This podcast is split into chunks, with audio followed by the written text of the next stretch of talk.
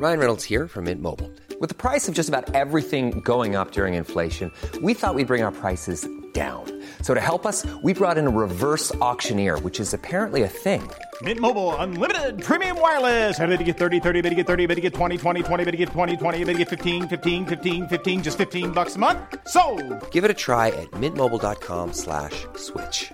$45 upfront for three months plus taxes and fees. Promo for new customers for limited time. Unlimited more than 40 gigabytes per month. Slows. Full terms at mintmobile.com. Escuchas. Escuchas un podcast de Dixo. Escuchas Linterna Mágica con Miguel Cane. Por Dixo. Dixo. La productora de podcast más importante en habla hispana.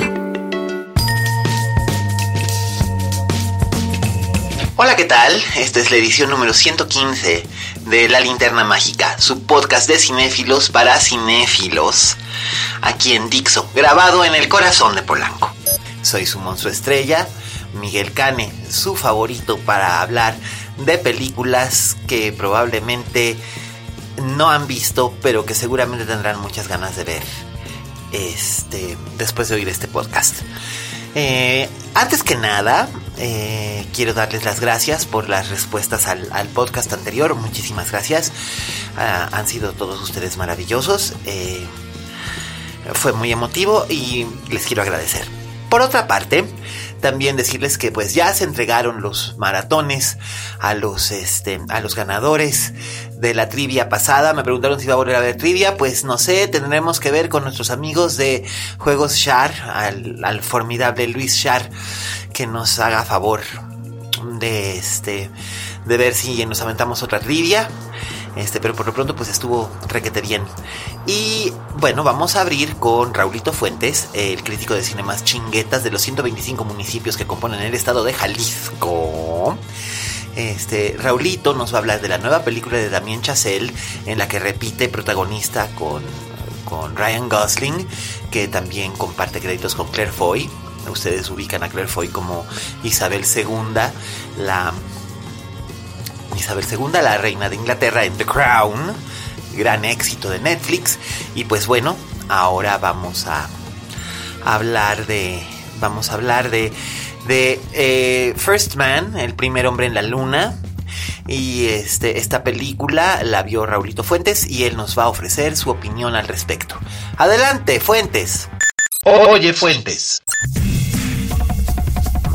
Hola, ¿qué tal? Esto es Oye Fuentes, el espacio que Miguel Cane me brinda en la linterna mágica. Yo soy Raúl Fuentes y a mí me encuentras en Twitter como arroba Oye Fuentes. Oigan, pues, fíjense que eh, tal vez, y de veras lo pongo en duda, tal vez una de las películas más esperadas de finales de año, eh, pues sea la película El primer hombre en la luna de First Man, la nueva cinta de Damien Chazelle que eh, pues como sabemos ganó el Oscar a Mejor Director el año pasado, hace año y medio, eh, por la película La La Land. Y eh, pues es el director estadounidense que, que del cual pues se ha dicho mucho que es una especie como de niño genio porque pues sus cintas han recibido mucha atención, ha recibido muchos premios. La La Land, pues como saben, fue una de las películas más comentadas del 2016. Eh, había ganado el Oscar a Mejor Película y luego se lo quitaron para dárselo a Moonlight. Pero bueno, pues Damien Chazelle se quedó con la estatuilla. Y en el 2014, pues había estrenado Whiplash, que eh, pues entre otras cosas le dio el Oscar a Mejor Actor Secundario J.K. Simmons en su papel de, maestro de, de jazz. Eh, dos películas que a mí la verdad me gustan muchísimo. Me parece que Damien Chazelle demostró una gran eh, madera como director, contando muy buenas historias y aderezadas de gran música, que también es algo que se le ha reconocido mucho, ¿no? Su, su calidad a la hora de, escoger la música eh, y reunirse con gente que, que sepa hacer este, este, esta música muy buena. Entonces, pues yo creo que las expectativas en ese sentido de su nueva película, que es una biografía basada en la en la vida de Neil Armstrong, el primer hombre en pisar la luna, pues eran, eran demasiadas. En parte también porque pues repetía eh, en el papel protagónico Ryan Gosling, que es un actor pues bastante bueno, que ha trabajado con muy buenos directores a lo largo de su, de su carrera y pues que yo creo que el tema de, de, de la pisada de la luna, de la carrera de la carrera espacial, pues sí es como muy atractiva. Eh, se han contado muchas historias tanto en cine como en televisión sobre este tema y pues yo al menos sí estaba muy expectante de qué era lo que iba a suceder con esta cinta. Eh, la película empieza con una con una secuencia que nos mete, digamos, y, lo digo ya casi casi de manera literal, nos mete en la, en la, en el cuerpo de Neil Armstrong. Estamos asistiendo junto con él a una prueba de entrenamiento. Él está pilotando una nave y la cámara está pegada a él como, como si fuera un perico o a momentos es tan subjetiva que eh, pues vemos como, como las turbulencias empiezan a afectarlo, la nave eh, cae y pues él tiene que seguir haciendo pruebas. Un hilo conductor muy importante de esta película es la familia y una, una hija de, Neil Armstrong que fallece. Eh, este, esta pérdida lo llevará durante toda la cinta a eh, pues reflexionar básicamente qué es lo que está haciendo con su vida, hacia dónde la quiere llevar y cómo esto afectó también a sus dos hijos y por supuesto a su esposa, su esposa que es interpretada por Claire Foy, la magnífica Claire Foy, eh, la actriz de The Crown, la actriz que también esta semana estrena protagónico con, con, La chica en la telaraña, basada en los libros de Millennium de Stieg Larsson, aunque este, esta película pues no está basada en ninguno de los tres primeros, sino en el cuarto, que ya fue escrito por alguien más y del cual pues ya les platicaré más adelante. Pero, pero Claire Foy, bueno, ahí este, me parece que no sé si han escuchado este, este dicho que dice que, que, no hay papel pequeño, solo actores pequeños, que a mí la verdad es que me choca, me parece que es una afirmación muy petulante, pero habiendo visto El primer hombre en la luna, el papel de Claire Foy que sí me parece que es un papel pequeño, ella lo, lo dota de, de, una vida, de una firmeza, de una intensidad que contrasta muchísimo, por ejemplo, con el personaje que interpreta Ryan Gosling, el personaje de Neil Armstrong. Eh, pues es muy frío, es muy calculador, es muy distante. Eh, muchos de los conflictos de la, de, la historia que nos está narrando Damien Chazelle tienen que ver precisamente con cómo toma Neil Armstrong eh, las cosas, cómo, cómo las lleva a cabo, cómo las, racionaliza, cómo las vive.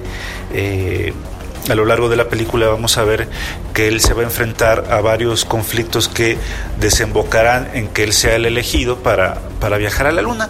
Y no sé si ustedes han tenido oportunidad a lo mejor de ver más críticas o comentarios al respecto de esta película. Se le ha acusado eh, o se ha dicho que esta cinta no está a la par ni de Whiplash ni de La La Land. Es una cinta eh, larga, aburrida, eh, lenta y yo creo que sí es muy, muy, muy distinta a estas otras dos cintas que estaban cargadas de una gran intensidad, de una gran emoción. Los personajes tenían eh, motivaciones muy claras, muy, muy fuertes, muy poderosas.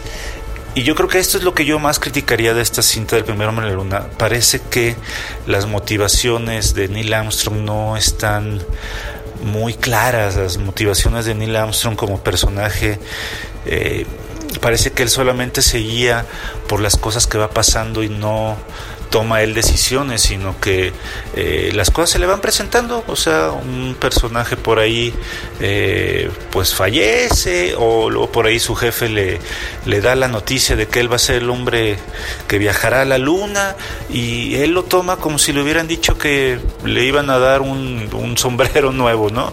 Eh, desconozco si, si el Neil Armstrong de verdad pues era así de, de parco, de, repente me, recordaba, me, sentía como que estuviera viendo yo al señor Spock de Viaje a las Estrellas, ¿no? Ya saben, este personaje completamente racional que no mostraba ninguna emoción o ningún sentimiento por su origen vulcano, eh, de, repente sentía que, que, que, la interpretación de Ryan Gosling era, era así, era muy, muy, muy vulcana, digámoslo así, y creo que eso para mí sí, si no es un error, al menos sí es un, un defecto, es algo que, que, pega en la película y que no ayuda a que fluya mejor su narrativa. Como les digo, yo sí creo que, que lo mejor de la cinta, bueno, a mí lo que más me gustó es que cada momento en el que Claire Foy aparecía, como, como la esposa Neil Armstrong, se roba la pantalla, se roba, es, es una eh, es un personaje robecenas y ni siquiera un personaje robecenas eh, artificioso, como no sé, por ejemplo, si, si pienso en, en, actrices que roben escenas, pues pienso inmediatamente en Jennifer Lawrence en, películas como, como Esplendor Americano, ¿no? que American Hustle, que, que, cada vez que apareciera le robaba la escena a Christian Bale o a Amy Adams o a Bradley Cooper pero, pero porque era un personaje demasiado estrambótico, demasiado llamativo. Y Claire Foy no necesita de esa pirotecnia, la verdad es que ella es muy, muy, muy buena. Esa, e, esa, esas, esos momentos en los que ella discute con Neil Armstrong, que está con su familia, que están pasando el duelo, eh, esos momentos en que ella va a buscarlo a la NASA y que deja muy en claro quién es y, qué es lo que, lo que está buscando, eh, pues dan cuenta de los mejores momentos de la cinta. Obviamente también y este pues espero que esto no lo tome como un spoiler pero también la secuencia en la que él ya por fin viaja a la luna que es lo que todos queremos ver está también dotado de una, eh, de una narrativa muy sobria. A mí me parece que, que optó por bajarle dos rayitas a lo, a lo espectacular, en un sentido de que no estamos viendo demasiados estímulos visuales y a lo mejor basado también evidentemente en 2001 decía del espacio, nos muestra unos momentos como muy pausados, muy muy sobrios, muy, muy elegantes también su narrativa de cómo eh, el Apolo 11 hace el alunizaje, eh, el primer alunizaje en la historia. Mm, el ritmo a lo mejor sí lo consideran más de alguno como muy lento. A mí me parece que va muy a tono con lo que Chazelle eh, presenta desde, desde el principio.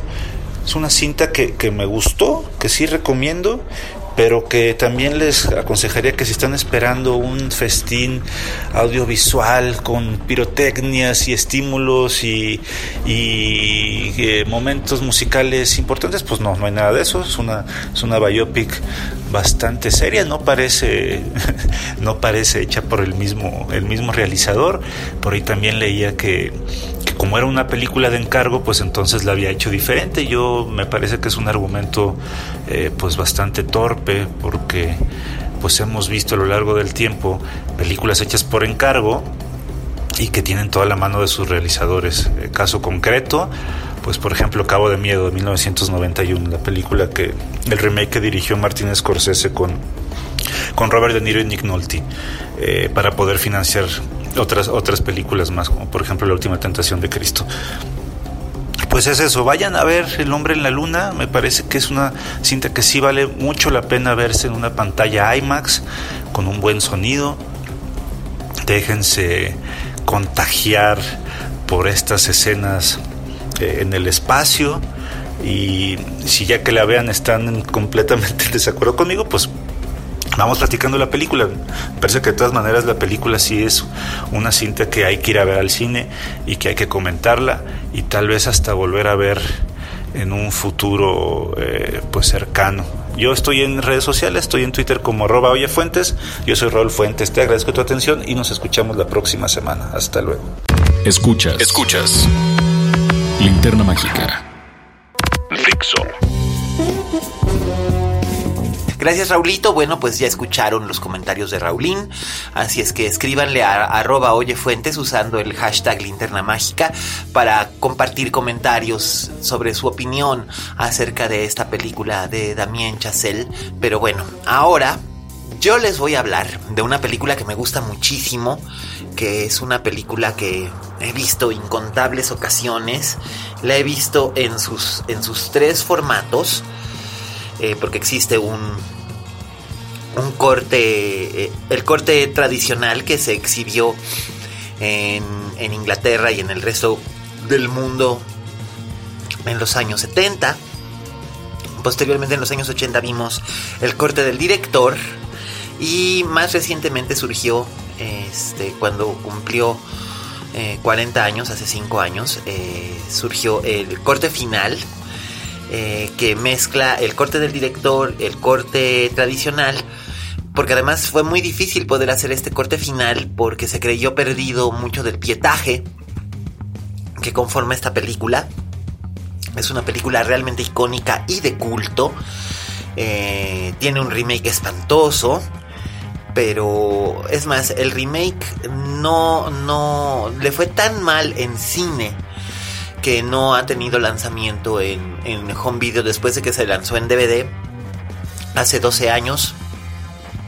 No ha vuelto a, a surgir. Es una película a la que le fue realmente muy mal con su remake, pero que el original sigue siendo objeto de discusión, sigue siendo objeto de admiración y por supuesto les estoy hablando a ustedes de The Wicker Man, El hombre de mimbre, película de 1973 eh, dirigida por Robin Hardy, producida por British Lion en 1973. Cuenta con las actuaciones principales del enormísimo Christopher Lee, Edward Woodward, eh, la bellísima Brit Eklund, la actriz australiana Diane Silento, Ingrid Pitt, el legendario Lindsay Kemp, que eh, fue el maestro de mímica de, de David Bowie entre muchos otros actores y actrices que crecieron con él. Y pues bueno, es una historia que gira en torno al sargento Howie, un sargento de policía interpretado por Edward Woodward, que quizás muchos lo recordarán por una serie de televisión llamada El Justiciero de los años 80, que después mm, recientemente ha hecho dos películas Denzel Washington basadas en esa serie. Edward Woodward era un gran actor inglés. Lo más reciente que lo vimos fue en Hot Fuzz de, Edward, de Edgar Wright. Eh, espléndida sátira de las películas de, de acción que también en cierta forma rinde un cierto guiño a The Wicker Man, pero no nos adelantemos. Em, y bueno, el sargento Howie eh, trabaja eh, para la policía de Escocia y un día eh, a finales de abril de 1973, él recibe un, un anónimo, una carta anónima con una foto de una niña de unos 12 o 13 años. Y en la carta le informan que la, que la niña ha desaparecido en, una isla eh, cercana a, la estación de policía donde él, donde él labora, eh, una isla llamada Summer Isle, entonces él toma el, hidroavión y viaja a esta isla para saber desentrañar el misterio, ¿no? Esta isla es una isla de medianas proporciones que funciona como una especie de feudo eh, donde la principal autoridad es Lord Summerisle, que es eh, Christopher Lee, y que durante más de un siglo se han dedicado a la exportación de manzanas y otros frutos y cultivos que ellos han cultivado en esta isla, aunque es un territorio que habitualmente no sería adecuado para eh, manzanas y ciertos tipos de frutos. Es, una, es un lugar donde todos pertenecen a una clase media, eh, son muchas casas, es un, es un caserío básicamente que, creció en torno a la mansión de, Lord Summerisle.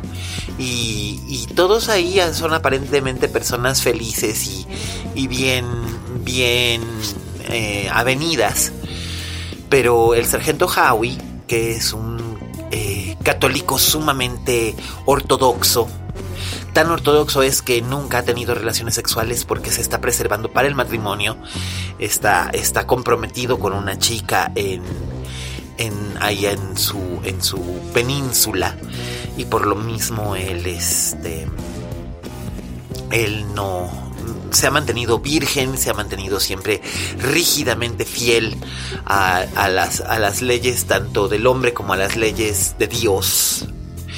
Y eh, a él le parece que la vida de las personas en esta iglesia es demasiado relajada para su gusto, eh, sobre todo porque empieza a encontrarse que todos practican eh, ritos de fertilidad de la tierra, fertilidad de la mujer, que llevan un estilo de vida muy licencioso. la sexualidad es abierta, eh, se le instruye a los niños desde la escuela eh, que eh, la naturaleza es de cierta forma y que se debe adorar a la naturaleza, pero no existe una iglesia, no hay un párroco, no hay una religión más que esta religión basada en la adoración de la naturaleza, ¿no? Que es casi casi para él como ritos paganos.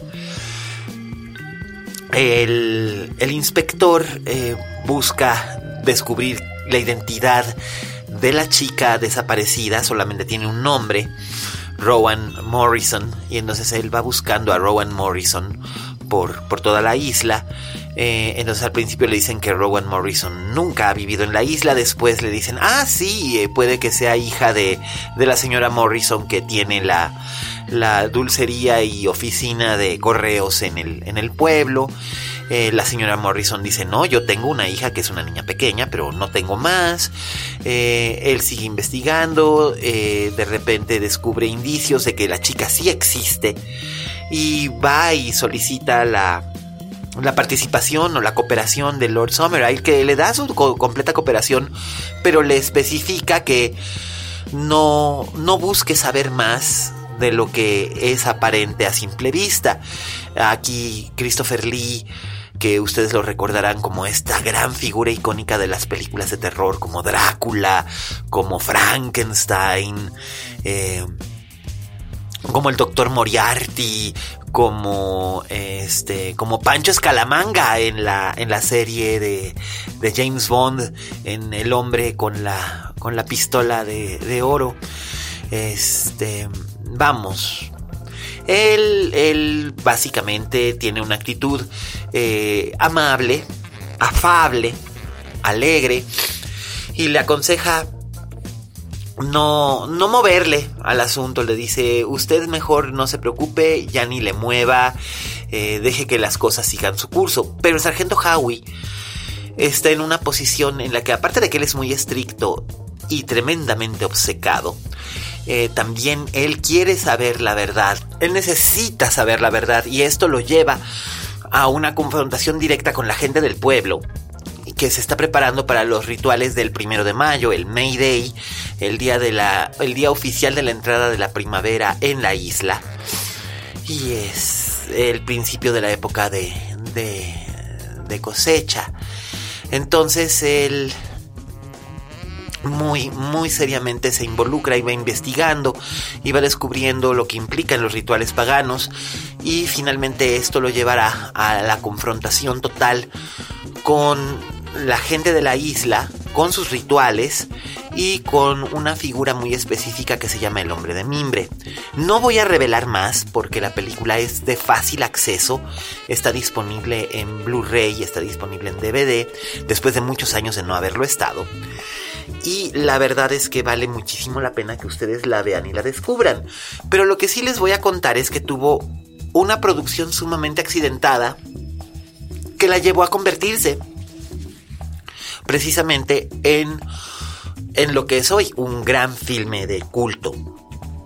Eh, Robin Hardy y Anthony Schaffer eh, coincidieron en Londres a principios de los 70. Anthony Schaffer era un gran dramaturgo, un gran eh, guionista que se especializaba en contar historias de suspenso, thrillers, muy bien armados, con vueltas de tuerca impresionantes. Eh, de hecho, Juegos Macabros, una obra suya, se presentó relativamente hace poco aquí en México con Daniel Jiménez Cacho y Chema Jaspic. y, en inglés se llama Sleuth. Y fue, digamos que su gran, gran, gran éxito. Eh, entonces Schaffer tenía esta idea de, contar la historia de una tribu pagana eh, viviendo en, el presente de ese momento, ¿no? De la Inglaterra de los años 70. Robin Hardy pensó que era una gran idea y buscaron la manera de conseguir financiamiento para hacer una película. Eh, finalmente lo consiguieron a través de la compañía British Lion, que era principalmente una distribuidora, no era exactamente una productora, y ellos decidieron jugársela para que fuera su primera su primera este fuera su primera eh, película como productores. Y el rodaje tuvo lugar durante el invierno de 1972 eh, que después recordarían tanto Woodward como Christopher Lee, como Britt Eklund, que en aquel entonces acababa de divorciarse de, Peter Sellers y era considerado un verdadero símbolo sexual. Era una actriz sueca que había triunfado básicamente por sus atributos en, en la escena británica como modelo y como actriz.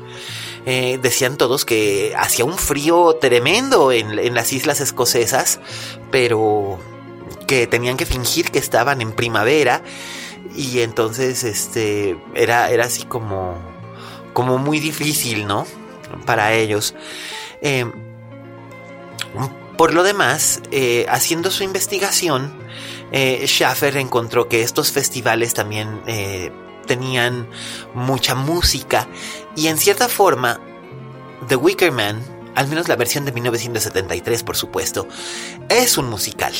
Es un musical en el sentido de que los personajes cantan, no necesariamente rompen a cantar eh, a la menor provocación, como sucede, por ejemplo, en La novicia rebelde, o bueno, Sonrisas y lágrimas, The Sound of Music, o en West Side Story, o sino que es un musical más como en la línea de cabaret, donde la, música sirve un propósito diegético para avanzar la trama, sirve como adorno y avance de la trama al mismo tiempo. Em, entonces esto, esto nutrió muchísimo a la, a la, película y le dio una personalidad propia. Por otro lado, em, tanto Hardy como Schaefer buscaron que los actores que participaran fueran muy naturales. Eh, hubo mucha participación de actores y actrices escoceses o incluso de personas que vivían en la isla donde se rodó la película, que no se llama Summer Isle, por supuesto. Em, pero bueno, ahí se, se estableció una, compañía muy amplia. Eh, eh, se, se, trajo a Dynamo, un grupo de, de folk music encabezado por Paul Giovanni, que fue el encargado de componer algunas de las canciones, otras eran canciones tradicionales como Summer is a Coming In. Schaefer decía que para él era muy importante el conflicto de, entre Lord Summerisle y el sargento Howie, en el sentido de que ambos veían el destino como cosas muy distintas a lo que el destino, de acuerdo a la película, realmente es. Em, según Lord Summerisle, el destino es un elemento como el agua, el fuego, el viento, el aire. Eh, de acuerdo con Howie, el destino es algo más místico y está relacionado con su religión, con su fe, con su creencia en Dios. Y en realidad el destino como se presenta en la película es algo inamovible, es algo tangible como lo que es un hombre de mimbre, una, una figura de mimbre. Em, la película causó controversia, causó eh, un poco de escándalo porque había mucha desnudez, había rituales paganos a la vista y pese a todo no tenía ni violencia ni sangre, sino que se amparaba más en una en una atmósfera profundamente eh, inquietante como lo es eh, la que consiguen en la película, implicada en que hay un suspenso que Hitchcock nos enseñó, que el suspenso no es que haya una bomba, sino que nosotros sepamos que hay una bomba, pero que los personajes que están en la película no lo sepan. Y ese suspenso se va volviendo cada vez más tenso y cada vez más inquietante hasta llegar a, un clímax que es sencillamente alucinante y aterrador. Y eh, pues British Lion lanzó eh, The Wickerman en un programa doble en el otoño del 73 con otra película de la que ya hablaré en su momento también, que es Don't Look Now, una bellísima película de Nicolas Roeg con Donald Sutherland y Julie Christie, una de mis películas favoritas de la vida, junto con esta. Eh, las lanzaron en un programa doble en cines suburbanos, en autocinemas, pero no le dieron una, una mayor exhibición en cines de Londres. Esto llegaría un poco después, cuando de boca en boca llegó la voz de que era una película sumamente distinta, sumamente controversial. Y, y la película fue alcanzando un estatus prácticamente de culto legendario. Ahora bien, eh, la película, eh, los productores eh, tuvieron eh, a bien hacer un corte, que fue el que salió, y Robin Hardy y, Anthony Schaefer nunca estuvieron muy de acuerdo con ese corte. Vamos, era lo que era, pero ellos tenían escenas que se habían rodado que eran mucho más significativas, sobre todo para darle forma a la historia del sargento Howie. Eh, había escenas de él con su prometida, yendo a la iglesia, explicando la clase de hombre que él es y por qué tiene que enfrentar un destino. Em, entre que si eran peras y eran manzanas, eh, Robin Hardy buscó la manera de, de, hacer un corte del director con el poco pietaje que pudo encontrar, porque después se dijo que eh, las, al entrar en bancarrota, British Lion había rematado su, su stock y este se había utilizado, las latas se habían utilizado para, como relleno para una autopista en, en, Inglaterra. Después resultó ser que esto no era del todo cierto y que había por ahí, eh, aunque sí se utilizaron latas y latas de British Lion, eh, a algunos, este, algunos rescataron latas de, de The Wicker Man y de eso se valieron para que en 2013 hacer lo que Robin Hardy calificó como el corte final que tenía elementos de su corte del director, elementos del corte tradicional, del corte comercial y, eh, y algunas escenitas sueltas más, un, par de números musicales más. Y el resultado fue realmente impresionante. La película es, es aún más fuerte. Si el corte original, que es el que todos vimos en algún momento, que fue el que trascendió, llegó incluso a México, eh, se vio en televisión y tal, eh, era impresionante. El corte, el corte final es aún más perturbador. Mientras tanto, la película siguió adquiriendo un estatus de culto y en 2006 unos productores tuvieron la pésima, y eh, aquí estoy utilizando la palabra pésimo solamente para no utilizar estúpida, eh, la, la pésima y estúpida, ¿por qué no? La pésima y estúpida idea de hacer un remake americano porque el público americano obviamente no tiene memoria y no, entiende de tradiciones paganas, ni le gusta leer subtítulos cuando tienen que leer subtítulos. De ahí tanto remake de películas eh, francesas y, y películas italianas en el en el estatus gringo. Entonces decidieron hacer una película y el director fue un director que habitualmente siempre había sido muy competente como director y extraordinario como dramaturgo. Me refiero a Neil LaBute, eh, que esto vino a darle la madre a su carrera muy duramente en el cine. Después de que había hecho proyectos realmente interesantes como eh, Some People We Know, como Possession, la adaptación de la novela de, de Antonia Susan Bayat. Eh, y aquí pues bueno pues fue eh, sencillamente eh, desastroso eh, lo, que, lo, lo, que le pasó porque además el estudio por supuesto le metió mano em, y decidieron cambiar el género de Lord Summer Isle por Sister Summer Isle y que fuera interpretada por Ellen Burstyn, que yo espero que le hayan pagado adecuadamente y bien a Ellen Burstyn por hacer esta cosa. Y pusieron como protagonista principal a Nicolas Cage, que yo creo que fue el peor, peor error que podían haber hecho, porque el sargento Howie tiene que ser una persona ordinaria, con visos extraordinarios, pero un hombre cualquiera, un everyman. Entonces debió haber sido un actor diferente completamente a Nicolas Cage. Eh, pudo haber sido, qué sé yo, John C. Reilly, hasta John Cusack que siempre da estas interpretaciones de hombre cualquiera de un modo muy entrañable. Pero se fueron con Cage, y Cage, por supuesto, dio una de sus interpretaciones completamente over the top, eh, haciendo payasada y media. Y el resultado fue definitivamente atroz porque cambiaron por completo la cambiaron por completo la trama en el sentido de que había un motivo específico para los rituales y para que la gente en la isla creyera en esto.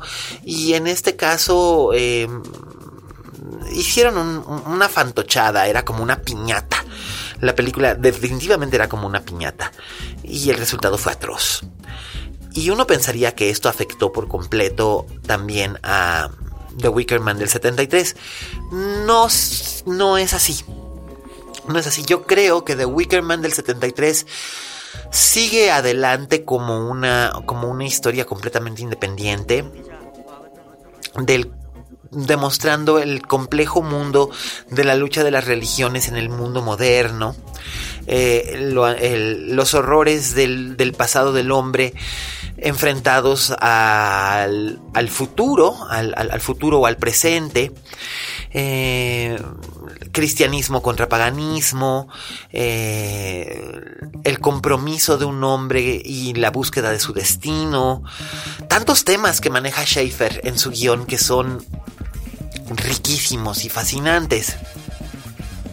De hecho, eh, The Wickerman encontró más vida también como obras teatrales, una obra teatral de texto y un musical que se han escenificado en Inglaterra y en Europa eh, y que han tenido un, éxito más de nicho pero muy, muy, muy notable en el sentido de que esta historia realmente es muy universal porque le habla a muchos tipos de gente. Eh, yo la recomiendo siempre ampliamente, suelo volver a ella, eh, tengo, tengo la edición Steelbook en mi colección que es uno de mis steelbooks favoritos, es muy bello, el arte es muy bonito y además me incluye eh, en dos discos, me incluye las tres versiones de la película, entonces he podido compararlas y notar las sutiles diferencias y matices que hacen que una película fuerte se convierta en una verdadera obra maestra. Insisto, no hay gore, no hay sangre, no hay realmente violencia, sino que hay atmósfera. Y eso es muy importante. Nos hemos vuelto como muy adversos a las películas atmosféricas y creo que es importante volver al mundo de la atmósfera. Es importantísimo acercarse a ella, eh, dejar que nos envuelva y vivir historias como es The Wicker Man. No me canso de recomendarla. Eh, pueden buscar en Amazon el Blu-ray de The Wicker Man, eh, que creo que además incluye el Final Cut. Em, de verdad, si no la han visto, dense el lujo de verla. Eh, es una película espléndida. Y acerca del remake, acerca del remake, por favor, hagan de cuenta que no existe, que eso es lo que hago yo. No existe. Y bien, pues con esto tocamos al final de la edición número 115 de La Linterna Mágica. Es un placer enorme estar nuevamente en este micrófono con ustedes y por supuesto pues me permito mandar como siempre recuerdos cariñosos a, todos nuestros, nuestros escuchas, a Roberto Cavazos que no se pierde ningún, ningún episodio, a, Pablito Otero que tampoco, tampoco nunca nos abandona así ande de viaje. Eh, nos escucha. Y es, es, sus comentarios siempre son muy muy atinados. Gracias Pablito. Eh, a mis tocayos Miguel Zarate y Miguel Ochoa. A Sara Marcos allá en, en, Asturias. Este amiga muchísimas gracias por escucharnos desde allá y por mantener allá en mi en mi tierra de elección por tantos años un poquito un poquito de lo que seguimos haciendo. También este es un, un, placer enorme mandar cariños a nuestros amigos este, en en Jalisco. Eh, ya, Enrique, ya, muchas gracias siempre por escucharnos.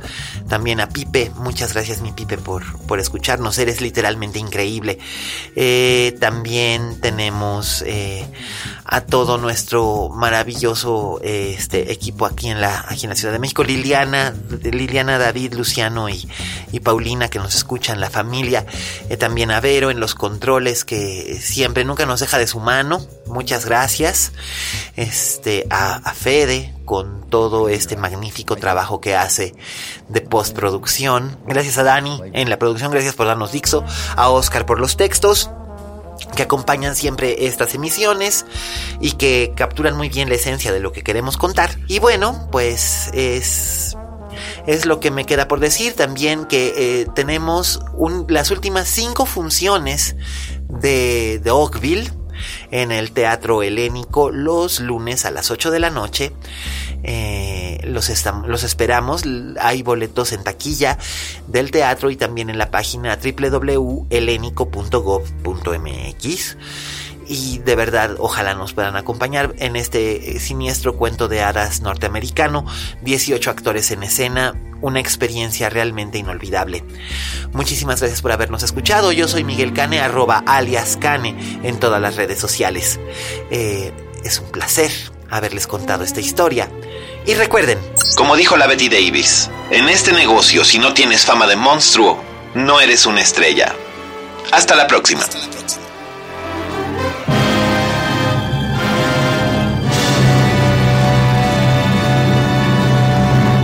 Dixo presentó Linterna Mágica con Miguel Cane.